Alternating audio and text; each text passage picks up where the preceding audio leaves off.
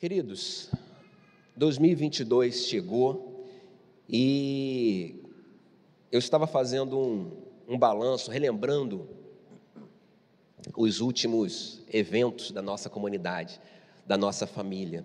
Foram muitas, muitas emoções, foram muitos momentos inesquecíveis. Tivemos batismos, celebramos 103 anos de existência, dessa comunidade, celebramos o Natal, culto da virada foi um culto maravilhoso. Se você não esteve aqui ou não assistiu ainda, assista. Foi um momento inesquecível, foi um momento muito precioso. Foi um momento em que nós apresentamos a, o planejamento estratégico, aquilo que nós desejamos, almejamos até 2030 apresentamos uma nova missão: amar do jeito de Jesus. Amar do jeito de Jesus. E uma nova visão também. Ser uma família ou ser família em Jesus para toda a gente, em todo lugar. Ser família de Jesus para toda a gente, em todo lugar. E amar do jeito de Jesus. E nesses eventos todos, nesses acontecimentos todos, né, um misto de sentimentos é, foi muito intenso, foi muito real na minha vida.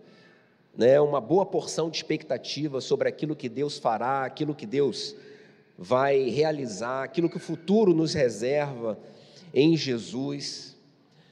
Mas para que o futuro lá aconteça, para que o futuro aconteça, a gente precisa realizá-lo a partir de hoje, um dia após o outro. Tem um amigo que é psicólogo e ele me ensinou o seguinte: ele falou, Fabrício, nós somos, ou você é, a soma dos seus dias. Então você pega todos os dias que você existiu, soma isso tudo, vai dar você, vai dar quem você é. Então, se nós hoje somos o, a soma dos dias que nós vivemos, o nosso futuro vai ser a soma dos dias que viveremos a partir de hoje até quando chegarmos lá na frente. Então é importante a gente perceber que o resultado final vai ser fruto desses dias e cada dia trará as suas escolhas. Nós seremos lá na frente frutos da soma dos dias e da soma das nossas escolhas. E quando eu vejo esse desafio de amar do jeito de Jesus, de ser como Ele, de projetar uma comunidade em que será família de Jesus para toda a gente, em todo lugar, eu fico me perguntando se nós não ousamos demais na construção desse planejamento. Foi interessante que quando a, a comissão terminou e entrou num consenso de qual seria ou quais seriam a visão e a missão, nós paramos, nos afastamos um pouco daquelas duas frases e ficamos em silêncio, pensando: meu Deus, que desafio enorme, que desafio gigantesco, amar do jeito de Jesus. E aí, tempos depois, o Jorge Carvalho, que liderou esse processo, virou para mim e falou: Fabrício, você tem noção do que, que nós escrevemos? Você tem noção do que significa amar do jeito de Jesus? É muito, é algo muito grandioso, é algo superlativo, é algo que, que precisa nos constranger e nos mover até o Jesus de quem nós seguiremos esse jeito de amar para que Ele nos ajude, Ele nos auxilie, porque realmente é desafiador. Mas eu quero te dizer que quem nos chamou para amar do jeito dele foi o próprio, foi o próprio Jesus.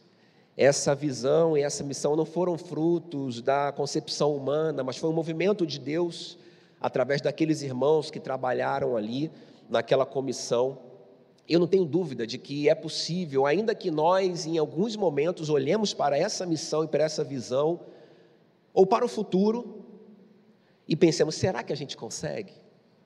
Será que a gente vai conseguir? A gente precisa é, é, acreditar e se questionar, sim, sempre que for preciso. Mas a gente precisa acreditar que aquele que nos chamou também nos comissionou, também nos capacitou, E é no nome dele que a gente vai seguir, é no nome dele que a gente vai desbravar o futuro, é no nome dele que a gente vai marchar, como disse o nosso pastor no culto da virada. É no nome de Jesus. E para isso, para a gente compreender essa caminhada, esse esse chamado de Jesus, eu quero te convidar a acessar ou abrir a sua Bíblia em Mateus capítulo 14, a partir do versículo 22. Essa pregação de hoje, eu preguei recentemente lá em Jardim Novo Realengo, e ela é fruto de uma conversa que eu tive com um pastor muito querido, muito amado, que me trouxe uma visão diferente desse texto, uma visão diferente daquilo que eu havia lido e pensado, e eu quero compartilhar com você. E também fruto da leitura de um livro chamado Talmidim.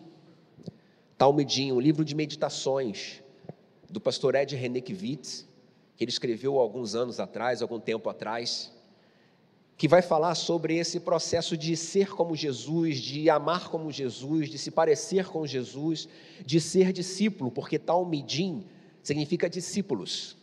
Talmide, discípulo, Talmidim, discípulos. Então a gente vai caminhar um pouquinho sobre é, esse tema a partir de Mateus capítulo 14, versículos 22 em diante, diz assim a palavra.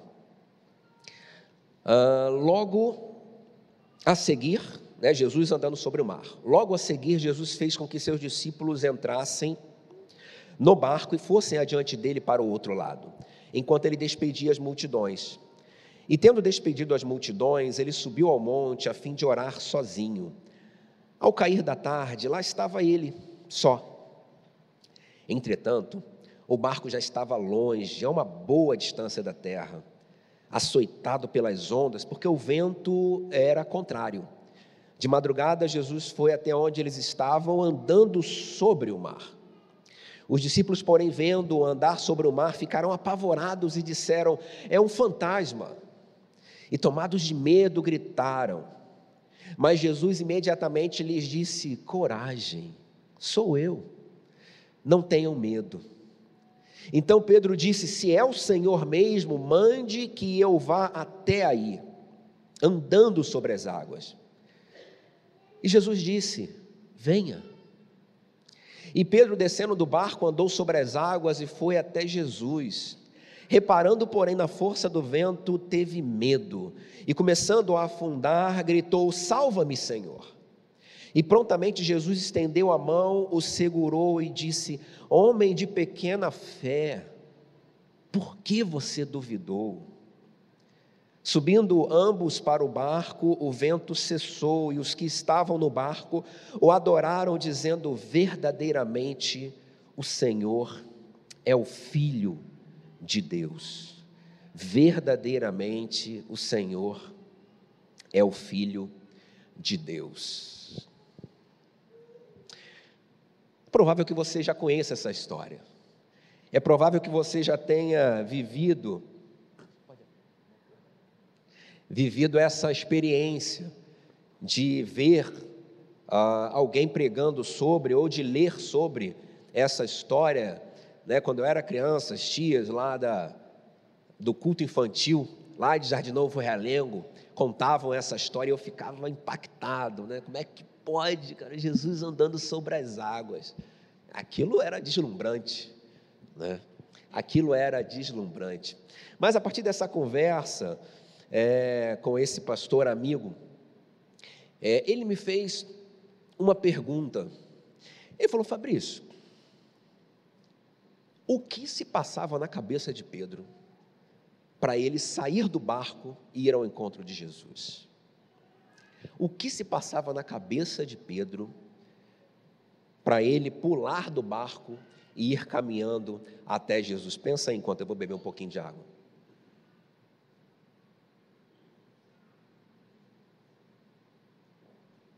Talvez você tenha pensado, ah, Fabrício, ele queria se encontrar com Jesus. Não, Jesus estava indo ao encontro dele.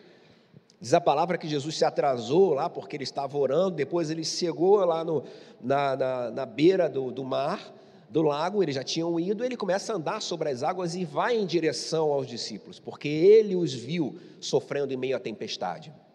Então Pedro não pulou, muito provavelmente, ele não pulou porque queria se encontrar com Jesus. Ele não pulou porque ele queria estar perto de Jesus. Jesus estava indo para ele, indo até ele. E aí fica difícil a gente compreender né, e tentar imaginar por que Pedro pulou com os óculos do século 21, mas eu preciso que você tire agora esses óculos e coloque os óculos do século I. Coloque os óculos daquela época em que Jesus estava.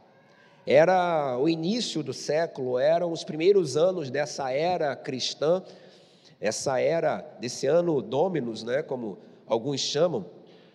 E era uma sociedade absolutamente judaica. A história se passa em meio ao povo judeu, em meio a uma sociedade judaica no primeiro século, e essa atitude faz muito sentido quando a gente olha com os óculos e com a mente daquele povo. Jesus era um judeu. Jesus era um rabino judeu. Ele estava ali caminhando na Galileia e estava se relacionando com pessoas que eram judaicas, que eram judias. E naquela comunidade do primeiro século, as crianças, a partir dos seus cinco, seis anos de idade, elas eram, os homens, né, os meninos, eram encaminhados para estudar a Torá, para ler a Torá, para se debruçar sobre a Torá. O que é a Torá, Fabrício? A Torá é Gênesis, Êxodo, Levítico, Números e Deuteronômio. Então, aos seis anos de idade, aos cinco, seis anos de idade, o menino era, era levado para a sinagoga e ali ele era instruído, era a escola bíblica da época. Ele era é, ensinado sobre a Torá, ele era ensinado a amar a Torá, ele era ensinado a acreditar na Torá, afinal de contas, o Deus de Abraão, Isaac e Jacó deu a Torá para Moisés. Então a Torá era a verdade. Eles confiavam na Torá, eles criam com todo o coração de que aquilo tudo ali era a verdade. E eles ficavam ali nessa, nesse primeiro estágio, nessa escola primária, é, que era chamada de Beit Sefer, aprendendo sobre a Torá. E ao longo dos anos seguintes, ele entrava com seis, então aos sete, oito, nove, dez anos, ele concluía essa etapa chamada Beit Sefer, e ele conseguia, ele era capaz, ou eles eram capazes de recitar versículo por versículo, de Gênesis a Deuteronômio. Eles decoraram, eles guardavam na mente e no coração cada uma dessas palavras. Então, aqueles que eram os melhores, aqueles que se destacavam, eram sacados e partiam para um segundo estágio. Primeiro estágio, Beit Sefer. Segundo estágio, chamado de Beit Talmud. O menino, agora já com seus 10 anos de idade, continuava estudando e se aprofundando, continuava se debruçando agora não mais somente na Torá, mas todo o Antigo Testamento, de Gênesis a Malaquias, ele se debruçava, ele estudava, ele era ensinado, ele era ensinado também na tradição oral, nos costumes judaicos da época, ele se debruçava nessas verdades todas, e nesse segundo estágio, chamado Beit, Talmud, ou ao final dele, os meninos já estavam com cerca de seus 15 anos, 14 para 15 anos, eles já conscientes das verdades do Antigo Testamento, já absolutamente tomados pela tradição oral, apaixonados pelo Deus do Antigo Testamento, apaixonados por toda a tradição judaica, eles concluíam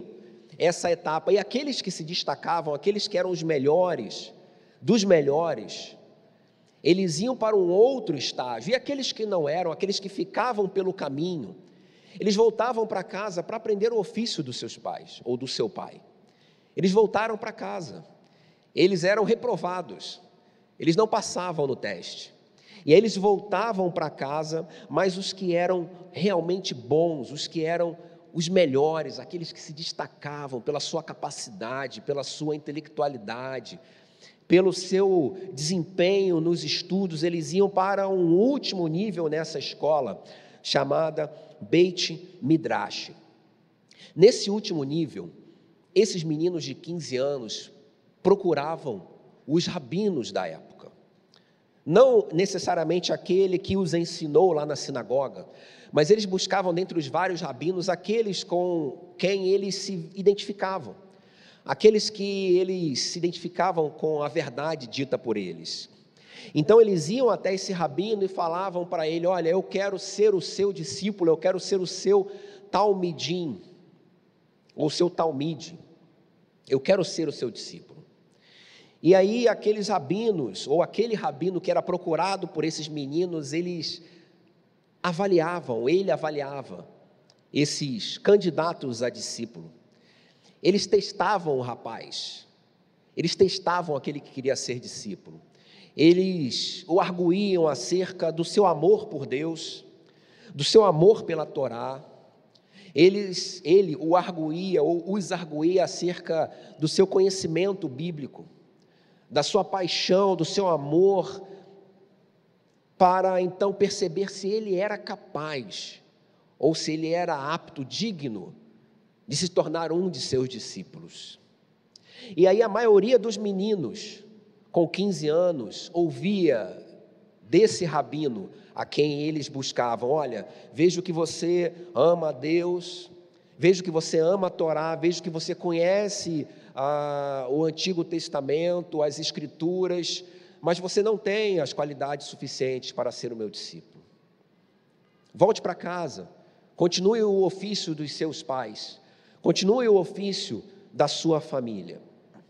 Mas aqueles que eram realmente bons, aqueles que se destacavam, aqueles em que o rabino olhava para eles e falava: Olha, eu acho que esse menino aí, daquele monte de meninos, eu acho que esse daqui consegue ser como eu. Eu acho que ele consegue fazer o que eu faço. Eu acho que ele é digno de sentar diante de mim para aprender de mim.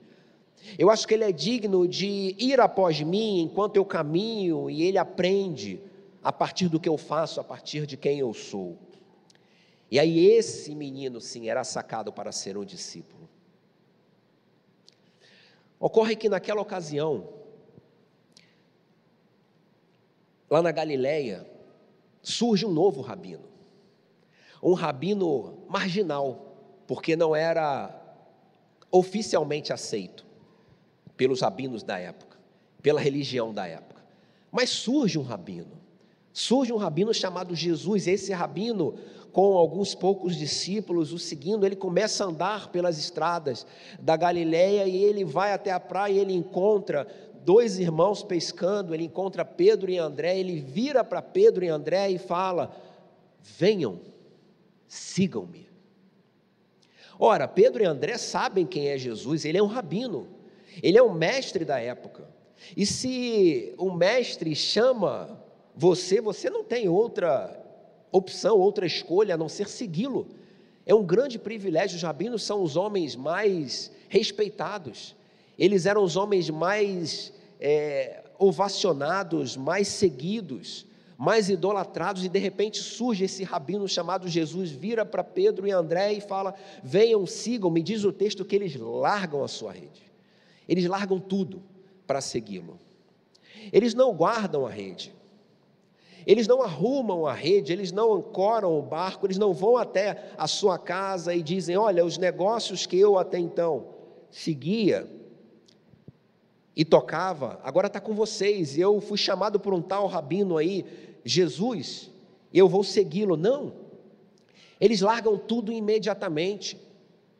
E pasmem, Jesus faz isso com Pedro e André, e logo na sequência ele continua andando e encontra os filhos de Zebedeu, Tiago e João também pescando. E fala a mesma coisa para eles: venham e sigam-me. E eles largam tudo para seguir a Jesus. Queridos, se eles estavam pescando, eles não eram discípulos de nenhum outro rabino. E se eles não eram discípulos de nenhum outro rabino, é porque eles haviam sido reprovados eles foram reprovados. Eles não eram bons o suficiente. Eles não eram qualificados o suficiente, talvez eles tenham tentado chegar ao segundo nível, talvez até o terceiro nível. O fato é que eles foram reprovados. Eles foram rejeitados, eles foram incapazes de seguir o rabino a quem um dia eles escolheram, mas de repente chega um rabino e, e não foram eles que escolheram o rabino, mas o rabino os escolheu, dizendo: Venham e sigam-me. Ah, queridos, essa verdade nos dá conta que Jesus os escolhe, mesmo não sendo os melhores, porque o movimento de Jesus é para todos, não é para os melhores. O movimento de Jesus de fazer discípulos não é para um grupo seleto daqueles que foram aprovados no primeiro, no segundo, no terceiro estágio. O movimento de Jesus não é para aqueles que de alguma forma são competentes para isso, pelo contrário, Jesus não olha a competência desses homens, não olha o seu currículo, não olha lá a sua reprovação na escola rabina ou rabínica do, da época, mas ele olha para aqueles homens e simplesmente os chama: venham e sigam-me. O chamado de Jesus é para todos. E por que você está falando isso, Fabrício? Porque o desafio que nós temos ao longo do ano de 2022, o desafio que nós temos até 2030, o desafio que nós temos de amar do jeito de Jesus não é para um grupo lá da Igreja Batista do Meira, um grupo seleto, um grupo de, de teólogos, um grupo, quem sabe, dos professores, dos oficiais, um grupo daqueles que são mais experientes na fé, um grupo daqueles que têm no currículo uma história de vida cristã, não é para um grupo de gente ilibada, das quais até mesmo Madre Teresa de Calcutá teria inveja, não. O movimento de Jesus e o amar do jeito de Jesus é para cada um de nós. É para todos nós. É para todos aqueles que um dia se viram reprovados na escola da vida, mas encontraram no autor da vida um refúgio, um abrigo, a aprovação, o chamado, o acolhimento. Venham e sigam-me. É o chamado de Jesus para cada um de nós. Para cada um de nós. Aliás, vocês se lembram um dia que Jesus disse isso pela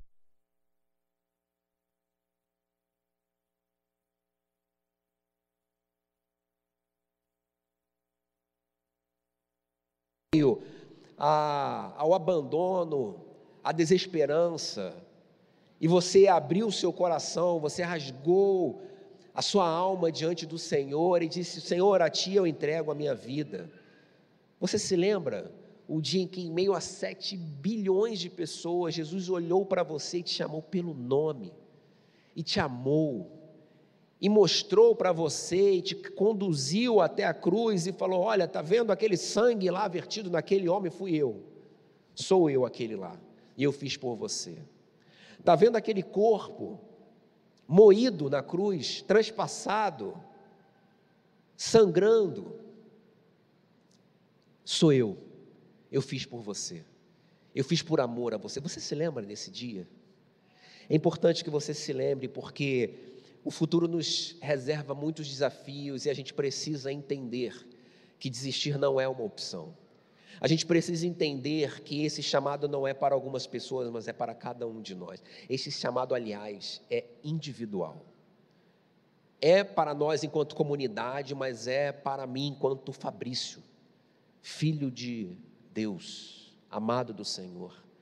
É para cada um de nós, é para você individualmente. Mas eu quero te conduzir de volta à cena é, do mar, à cena do barco e relembrar: bom, o barco está lá sendo açoitado pelas ondas, Jesus está a caminho do barco, Pedro olha e fala: Se é mesmo o Senhor, então me manda ir ter, ir ter contigo. E Jesus diz: Pode vir. Pedro então imediatamente se joga no mar, corre em direção a Jesus, percebe o vento em volta, tira os olhos de Jesus, percebe o vento e começa a afundar. Jesus estende a sua mão, segura nas mãos de Pedro, olha bem nos olhos dele e fala: Homem de pequena fé, por que você duvidou? E de quem Pedro duvidou? Porque se Pedro tivesse duvidado de Jesus, ele viraria para os seus amigos do barco e gritaria: lancem uma boia, venham aqui me salvar, pelo amor de Deus, eu estou afundando. Mas não, ele vira para Jesus e fala: Olha, me salve, Senhor, me salve. Por que, que Pedro faz isso? Aliás, por que, que Pedro se joga na água? Porque ele é um discípulo, porque ele orientou a sua vida a ser como o seu rabino, a ser como o seu Senhor. Ele orientou a sua vida a fazer tudo aquilo que o seu Senhor faz, e quando ele olha o seu rabino, quando ele olha Jesus andando sobre as águas, ele não tem dúvida. Ele pensa: se ele pode andar sobre as águas, eu que sou seu discípulo posso também. Então ele se joga nas águas e de fato ele anda. Ele experimenta algo que não que eu saiba, ninguém mais experimentou. Ele anda sobre as águas. Ele olha para Jesus e por um instante ele pensa: eu posso fazer o que esse homem faz. Eu posso ser como ele é. Eu posso fazer o que ele faz. E se ele está sobre as águas, como se estivesse em terra firme, eu também posso fazer isso. Pedro não duvida de Jesus. Ele afunda porque ele duvida de si mesmo. Pedro afundou porque duvidou de si mesmo. Ele, por um instante, até que acredita que poderia fazer aquilo que Jesus fazia, mas então os ventos da incredulidade batem à sua porta e ele começa a afundar. E ele pede ajuda a Jesus. Pedro andou sobre as águas, mas desconfiou de que seria capaz de continuar sua caminhada. Desconfiou de si mesmo. Desconfiou de que aquele que estava ali bem diante dele seria capaz de fazer aquilo na vida dele. Seria capaz de fazê-lo andar sobre as águas. Isso me faz lembrar o que o apóstolo João escreveu lá no capítulo 14, versículos 12 a 14, quando o próprio Cristo está no finalzinho ali do seu ministério e ele chama ah, os seus discípulos, ele diz o seguinte: Olha, eu vou falar agora algo que é muito sério. Eu vou falar agora algo que é verdade. Aquele que crê em mim fará também as obras que eu tenho realizado. Aliás, fará obras ainda maiores do que eu fiz. Porque eu estou indo para o Pai e eu farei o que vocês pedirem em meu nome, para que o Pai seja glorificado no Filho. E o que vocês pedirem em meu nome, eu farei. Vocês farão também as obras que eu tenho realizado. Durante a nossa vida toda cristã, a gente é ensinado a confiar em Deus, em Jesus. A gente é ensinado a confiar no poder de Jesus, a gente é ensinado a confiar no que Ele é capaz de realizar em nós, a gente é, é, é ensinado e catequizado sobre o poder de Deus em nós, mas a gente esquece de que Ele confiou em pessoas como eu e você a sua obra. A gente esquece de que nós somos capazes de realizar aquilo que ele realizou. A gente esquece que Deus, Jesus Cristo, ele juntou um grupo de apóstolos, homens reprovados, homens complicados, homens diferentes, depositou neles a sua confiança, e mesmo eles terem sido, tendo sido reprovados pelos rabinos anteriores, eles vão lá e realizam a obra que Jesus lhes confiou. Eles realizam a obra que Jesus depositou sobre eles. Eles fazem discípulos de todas as nações. Eles conseguem fazer com que o Evangelho chegasse até nós hoje. Eles conseguem levar o Evangelho de Jesus Cristo, eles conseguem quebrar e suplantar todas as barreiras. Eles conseguem. Jesus depositou neles a confiança e eles conseguiram. E a pergunta é: será que nós cremos que podemos fazer o que Jesus fez? Será que nós realmente cremos que podemos amar do jeito de Jesus? Será que quando você olha para esse tema, amar do jeito de Jesus, você crê que é possível? Você crê que isso é para você mesmo? Você acredita que é capaz de fazer isso? Irmãos, Jesus atravessa essa tempestade, entra no barco e segue até a outra margem. E lá na outra margem há um lugar chamado Genezaré. E diz o texto que lá em Genezaré existiam pessoas aflitas, doentes, aguardando o tal rabino, esse novo rabino lá da Galileia. E esse rabino chega e diz o texto que todos aqueles que eram levados à presença desse rabino eram por ele curados. Tem gente esperando para ser curada. Tem gente doente esperando para ser curada. E Jesus não vai se materializar e ir até essa gente, porque Ele está aqui bem diante de você. Jesus está em nós. Jesus está evidenciado a partir da sua igreja. E é essa igreja que atende pelo nome de Igreja Batista do Meier, é que vai até essas pessoas doentes, é que irá até essas pessoas para amá-las do jeito que Jesus as ama. É essa igreja, composta por eu e você, é essa igreja que está sendo aguardada pela sociedade, pela comunidade, doente do corpo, doente da alma. As pessoas estão aguardando queridos, a nossa manifestação, ou melhor, a manifestação de Jesus em nós. As pessoas estão aguardando para serem tocadas, para serem amadas, para serem libertas, para serem restauradas. E eu concluo com um fato ocorrido no ano de 1940. 1940. Uh, existia um professor da Wheaton College chamado James Edwin, professor da Universidade de Wheaton, Wheaton College. Ele levou alguns alunos até a Inglaterra para fazer uma breve visita, uma rápida viagem, no ano de 1940, e nessa viagem eles visitaram a antiga reitoria de Edworth, que foi palco de uma família muito conhecida, a família Wesley, famoso John Wesley. Estava lá, a família esteve lá, a família de John Wesley é, fundou e participou daquela, daquela, daquele local em Epworth. E eles visitavam os cômodos daquela reitoria, e em um dos cômodos, um quarto, eles encontraram uma faixa ao lado da cama e um tapete. E esse tapete estava marcado em dois lugares, duas marcas redondas nesse tapete.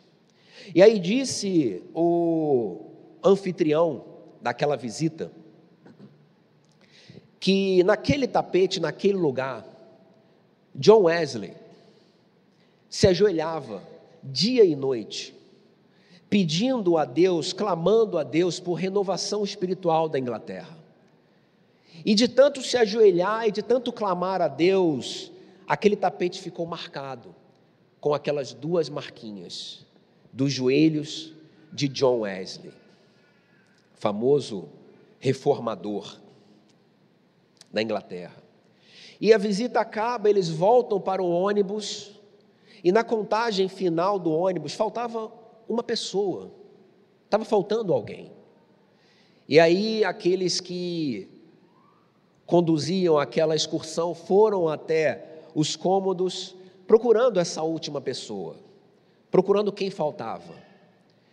E diz o do, a história que eles encontraram lá no quarto que foi um dia de John Wesley, um menino ajoelhado no mesmo lugar que um dia se ajoelhou John Wesley. Esse menino, clamando a Jesus, a Deus, ele dizia: Faz de novo, Senhor, faz de novo. Como quem faz uma referência, olha, o Senhor fez um dia, pelas mãos de John Wesley, eu te peço, Senhor, faz de novo, faz nesse tempo, Senhor. E aí aquele que o procurava toca no seu ombro e diz: Billy, estamos todos te esperando lá no ônibus. Levante-se e vamos embora. Vamos voltar para os Estados Unidos. E aquele menino, conhecido como Billy Graham, se levanta daquele lugar para ser o maior evangelista do século XX. Ele se levanta de onde esteve John Wesley, depois de ter clamado: Faz de novo, Senhor. Porque ele acreditava que Jesus poderia fazer de novo aquela obra. Ele acreditava que se um dia Jesus Cristo realizou, e se um dia Jesus, na pessoa de John Wesley, também realizou, ele seria capaz de realizar. Ele seria capaz de andar sobre as águas da descrença, superando toda e qualquer lógica humana e fazer de novo o que Jesus Cristo fez. E de fato Jesus realizou. E aquele homem evangelizou milhões de pessoas e ganhou milhões de almas. Mas o lugar em que John Wesley se ajoelhou está vago está vazio, aguardando que eu e você, de uma forma obviamente simbólica, nos ajoelhemos e clamemos com toda a confiança e ardor do nosso coração, para que Deus faça de novo aquilo que Ele um dia realizou, na pessoa de Jesus Cristo, na pessoa dos seus apóstolos, na pessoa de John Wesley, na pessoa de Billy Graham e por que não em nós também, nesse tempo. Jesus está nos chamando para fazer aquilo que ele começou a realizar. Ele quer fazer de novo. Ele quer fazer de novo. Ele quer te usar para isso. Ele quer fazer através da sua vida, da sua vida, da sua vida, da sua vida. Eu vou orar agora, mas eu queria que você se ajoelhasse mentalmente. Não quero que você se ajoelhe aqui. Se você quiser, você fique à vontade. Mas eu quero te desafiar a se ajoelhar lá, simbolicamente, no mesmo lugar onde John Wesley um dia se ajoelhou, e aclamar: Faz de novo, Senhor. Faz de novo, faz aqui no Meyer faz aqui no meu bairro, faz aqui na minha casa, faz na minha igreja, faz no meu trabalho. Faz de novo essa obra maravilhosa, Pai. Eu quero, eu quero andar sobre as águas, não de uma forma pirotécnica, mas eu quero fazer algo que só farei se o Senhor vier comigo, se o Senhor estiver em mim. Faz de novo, Senhor. Feche seus olhos e repita no seu coração essa frase. Faz de novo, Senhor. Faz de novo, Senhor.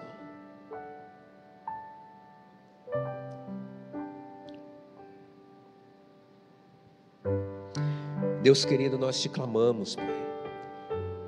Nós te oramos, Pai, na expectativa, na certeza, na convicção de que o Deus que realizou maravilhas no passado é esse mesmo com quem nós estamos falando agora o Deus dos discípulos, o Cristo de John Wesley, o Deus de Billy Graham, é esse Deus, Pai, é o Senhor.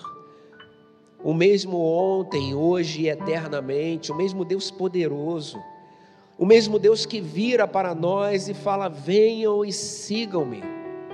Mesmo sendo cada um de nós tão frágeis, ou tão frágil, mesmo trazendo, Pai, cada um de nós a sua própria limitação, as suas inquietudes, as suas dúvidas, incredulidades, Pai, as nossas incapacidades, mas nós ainda assim nos ajoelhamos diante do Senhor e clamamos: faz de novo, Senhor. Faz de novo, nós não queremos chegar, Pai, ao final desse ano. Da mesma forma, nós queremos gerar transformação, Pai, nas pessoas que estão ao nosso redor. nas pessoas com as quais nos relacionaremos, com quem teremos contato. Nós queremos, Pai, que o Teu Filho em nós gere transformação nessas vidas, gere cura, gere libertação. Pai, nós queremos que aquelas pessoas que estão com venda nos olhos possam ver a Tua maravilhosa luz, Pai. Aquelas que estão congeladas no seu espírito, na sua alma, no seu coração, tenham a sua vida aquecida pelo fogo do Espírito Santo nelas, Pai. Nós cremos que é possível, Pai. E nós cremos, Pai, que se um dia os ventos da incredulidade baterem a nossa porta, nós poderemos clamar pelo sangue de Jesus, e o teu filho estenderá a sua mão, Pai, e nos resgatará da nossa incredulidade. Nós cremos, Pai, que podemos transformar o nosso tempo, pelo poder que há no nome de Jesus. Faz de novo, Senhor. Faz de novo. Em nome de Jesus. Amém. E amém. Que Deus faça de novo na tua vida. Que Deus faça de novo na tua casa, na tua história, para a glória dele. Amém? Quero te convidar a celebrar esse Deus, ao Deus que anda sobre as águas, ao Deus que nos dá a oportunidade de experimentarmos o seu poder, a sua glória, a sua graça. O Deus que esteve morto, sim, mas ressurgiu, está sentado à direita de Deus, mas deixou conosco o seu Santo Espírito. E ele falou: Olha, lembrem-se, lembrem-se desse momento. Vocês precisarão se lembrar. Vocês precisarão revisitar a cruz, revisitar o sacrifício. Então é isso que nós faremos agora. Ceia é relembrar o sacrifício de Jesus na cruz. Eu acredito que você já tenha recebido o elemento lá na os elementos, o pãozinho, o suco de uva. Se você não recebeu, levante sua mão agora. Tem uma irmã aqui na frente que não recebeu. Os diáconos farão aqui a, a entrega.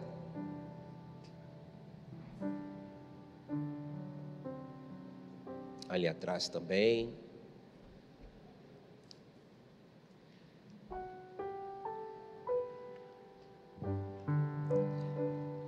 Aqui à minha esquerda também.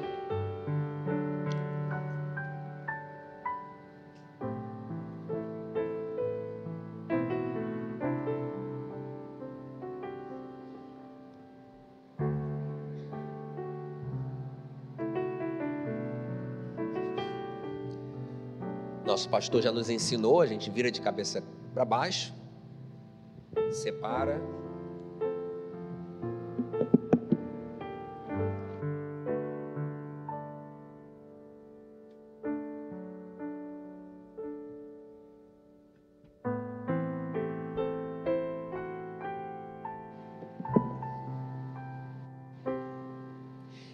Enquanto você olha para esses elementos e relembra o sacrifício de Jesus, eu quero te relembrar o que Paulo escreveu lá aos cristãos de Corinto, na sua primeira carta, capítulo 11. Ele traz algumas instruções quanto à celebração da ceia do Senhor, esse momento maravilhoso de relembrarmos o seu sacrifício. E ele diz o seguinte, a partir do versículo 23: Porque eu recebi do Senhor o que também lhes entreguei, que o Senhor Jesus, na noite em que foi traído, pegou um pão e, tendo dado graças, o partiu e disse: Isto é o meu corpo que é dado por vocês. Façam isso em memória de mim. Do mesmo modo, depois da ceia, pegou também o cálice, dizendo: Esse cálice é a nova aliança no meu sangue. Façam isso todas as vezes que o beberem, em memória de mim. Porque todas as vezes que comerem este pão e beberem o cálice, vocês anunciam a morte do Senhor, até que ele venha. Querido, Jesus Cristo vai voltar. Jesus Cristo vai retornar para nos buscar, para concluir a obra que Ele já começou em nós. Não estamos ainda plenamente renovados, estamos num processo, um processo de santificação, mas um dia teremos os nossos corpos glorificados. Glorificados. Um dia estaremos com Ele até que esse dia chegue. Que eu e você revisitemos a cruz do Calvário Revisitemos o Cristo que um dia esteve lá morto, mas que vive. Percebamos neles as suas feridas, as suas dores. Quero, na verdade, as nossas dores e as nossas feridas. E continuemos a obra que ele iniciou, que ele delegou aos discípulos, que ele delegou a cada um de nós. Então eu quero que você, em memória de Jesus Cristo, pegue o primeiro elemento, o pão, e relembre o corpo de Cristo, rasgado na cruz do Calvário, em nosso lugar e em nosso favor.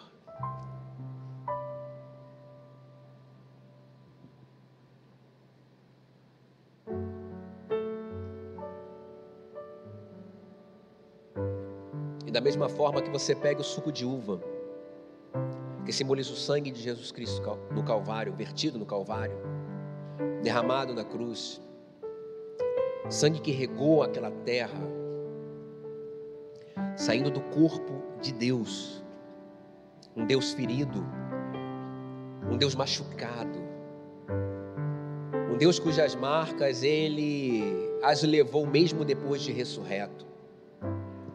E lembre-se de que nós só estamos vivos por causa desse sangue. E é no poder desse sangue, de Jesus Cristo, que nós continuaremos a nossa caminhada até que Ele venha. Então, em memória de Jesus, beba você o suco de uva.